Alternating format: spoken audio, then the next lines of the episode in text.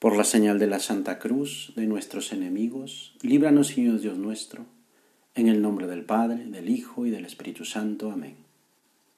Señor mío y Dios mío, creo firmemente que estás aquí, que me ves, que me oyes. Te adoro con profunda reverencia.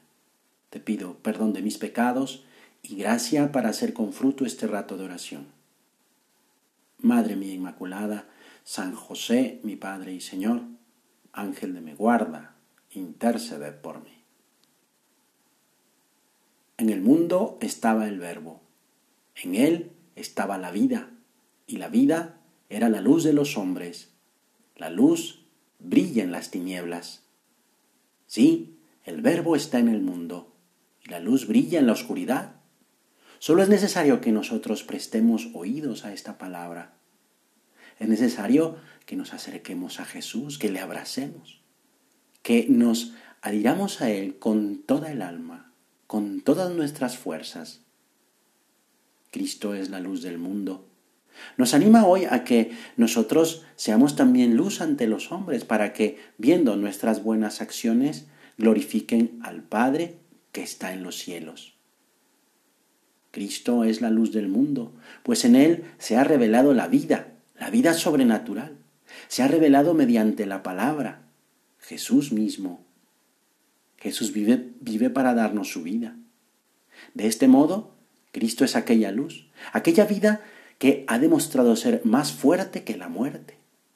En Él está la vida divina, que da sentido, es decir, que me da razones para vivir esta vida y no otra.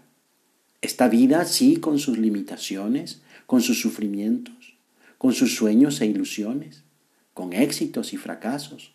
Pero esta vida que es la que estoy llamado a vivir y que al haberla recibido de Dios, que es mi Padre, es la mejor vida que puedo vivir. Esa es la luz que Jesús me está ofreciendo. Aceptar y amar, no solo tolerar o aguantar, sino amar esta vida que es mi vida. Dios se ha hecho hombre ha asumido nuestra naturaleza, es carne de nuestra carne, semejante a nosotros en todo menos en el pecado, para llevarnos a la luz eterna del Padre. Porque el Señor es bueno y su misericordia es para siempre, su fidelidad para todas las generaciones, para ti y para mí, y nos llama a estar con Él. Así nos lo recuerda San Agustín en una de sus homilías. Despierta, hombre, por ti Dios se hizo hombre te lo repito, por ti Dios se hizo hombre. Y en medio de tantas cosas maravillosas, hay una nota triste. No hubo lugar para ellos en la posada. Las puertas de las casas de Belén se cerraron para María y José. En definitiva, se cerraron para Dios. Vino a los suyos y los suyos no le recibieron. Nadie hubiera pensado que de ese modo como entró el Señor en este mundo, iba a entrar Jesús el Salvador. Pero Dios, cuyos pensamientos no son nuestros pensamientos, lo diseña de modo que su Hijo entre como caminando de puntitas, sin ruido, sin espectáculo, dando ejemplo de humildad. Pero eso sí, a todos los que le recibieron le dio poder de llegar a ser hijos de Dios tú y yo sí que queremos recibir a Jesús. Y como María y José, veremos en el recién nacido lo que estaba oculto en la carne del niño, a Dios mismo, la palabra de Dios hecha hombre como nosotros. Dios ha querido mostrarnos la inmensidad y la profundidad de su misterio de amor en el rostro de su Hijo recién nacido, hecho hombre para nuestra salvación. Ha querido manifestar su amor lleno de misericordia, lleno de bondad, de paz. Su proyecto de comunicarnos y de hacernos participar de su misma vida divina.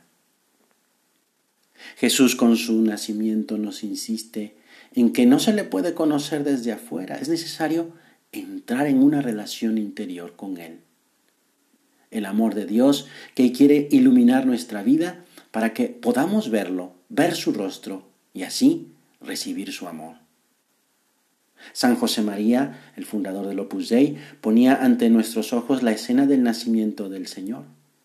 Hablaba de la cátedra de Belén, donde Jesús niño nos imparte muchas lecciones, entre otras y especialmente la de la humildad, para que aprendamos a rendir nuestro orgullo y nuestra soberbia contemplando al divino niño.